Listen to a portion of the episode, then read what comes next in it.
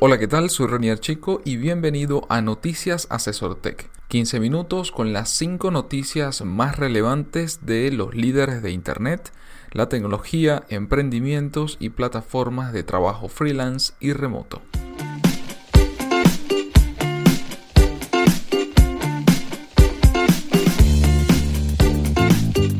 Cada lunes, Félix Bolívar y mi persona te comentaremos la información más relevante para que inicies la semana con buenas noticias.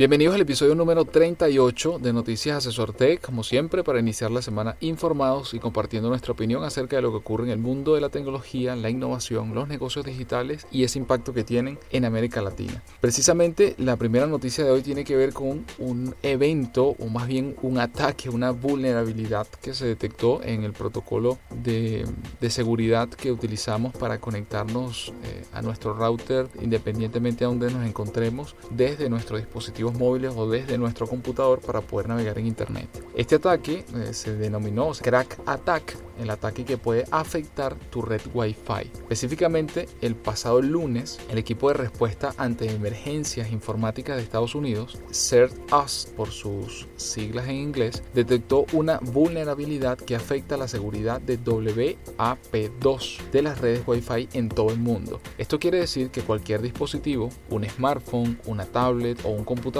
que cuente con acceso a la red Wi-Fi corre el riesgo de verse afectado como resultado de esta vulnerabilidad. Matti Van Hoff, un investigador de la Universidad Católica en Bélgica, fue quien descubrió esta vulnerabilidad en el protocolo de acceso Wi-Fi WAP2, que permite un tipo de ataque al que llamó crack por el acrónimo Key Reinstallation Attack o ataque de reinstalación de clave.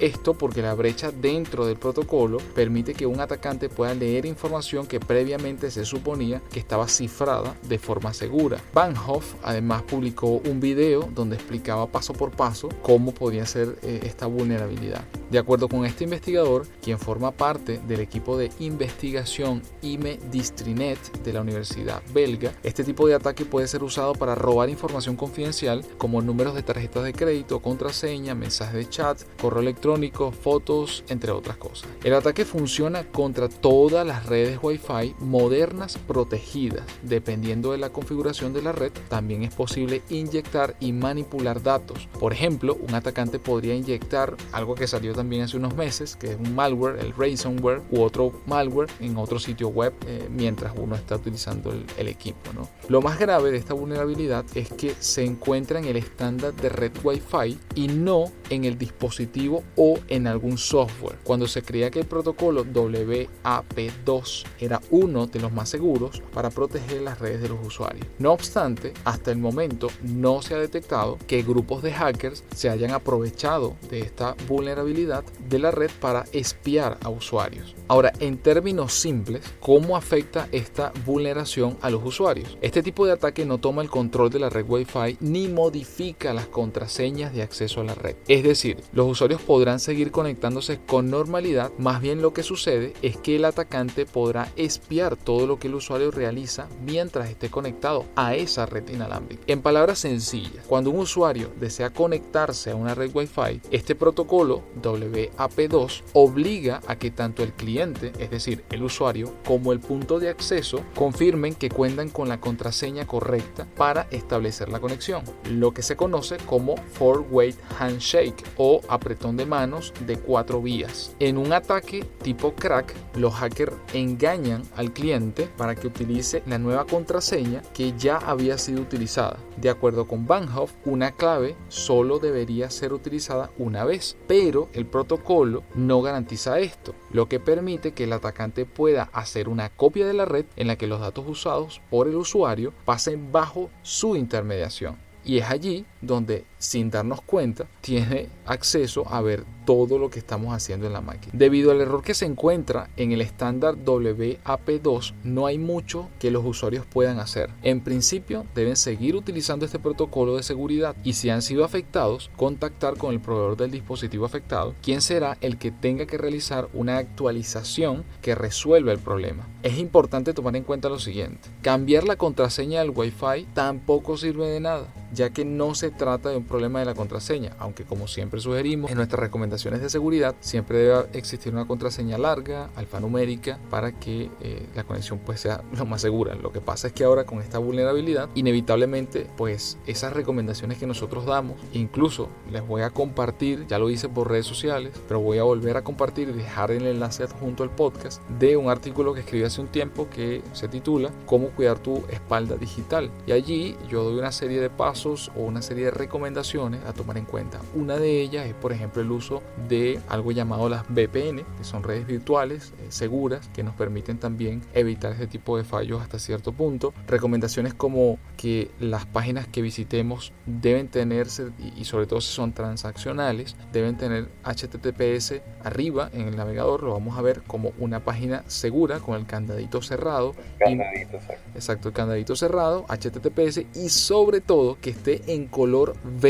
Es muy importante que esté en color verde. Eso quiere decir que está funcionando todo ok. Entonces, en general, eso es lo que les recomendamos. Actualicen sus teléfonos, tanto en Android, iOS, sistema operativo, Windows, sistema operativo Linux, sistema operativo Mac. Este, actualícenlo porque ya las principales empresas se manifestaron. También les vamos a dejar el listado de aquellas que ya sacaron estos parches de seguridad o, que corrigen este fallo en el protocolo porque bueno es la recomendación que se sigue para evitar ser potencialmente víctima en algún momento. Entonces no es algo para digamos alarmarse en demasía y correr en círculos y dejar de utilizar internet y no comprar en línea. No se trata de eso pero sí de tomar en cuenta esto de las actualizaciones necesarias en los dispositivos que utilizamos y tratar en la medida de lo posible de que si nos tenemos que conectar en redes públicas llámese café cowork etcétera utilizar siempre un VPN Seguridad ante todo. Y como tú comentabas, Renier, si son transacciones financieras o cosas donde esté en riesgo este, pérdida de, algún algo de valor, o sea, es importante que no te estés metiendo en una página que no sea segura o que no sea la página de donde te querías meter. Exactamente, sí. Sí, hay que tener un nivel de, de madurez, diría yo. Incluso es parte de lo que yo menciono en el artículo. Y, y que siguiendo ciertos hábitos en el uso de la tecnología de Internet, de tu dispositivo móvil, de tu computadora, computador, etcétera, vas a poder hacer las cosas de manera segura. El problema es ese, que hay mucha gente que simplemente no le presta la atención suficiente, piensa que, que o sea, está como los extremos, aquel que no le, no, no le para, no, no, no le presta la atención suficiente a las cosas que utiliza y cómo las utiliza y no hace uso correcto de las mismas, y aquel que está en el otro extremo, que dice, no, yo no toco un computador, yo no toco un teléfono, yo no compro en línea, yo, todo tiene que ser así personal, o sea, están como esos dos extremos, ¿no? Entonces la idea es buscar un punto, un criterio que esté, digamos, en el medio y que entienda ambas cosas. Hay grandes beneficios que ofrece Internet, por supuesto, y podemos hacer grandes cosas por allí, pero bueno, lo que hay que tener un poco de madurez, un poco de conocimiento y, estar conscientes a, partir de, de, eso para asegurar y evitar, evitar fallos, evitar problemas en nuestra, la seguridad de nuestros datos.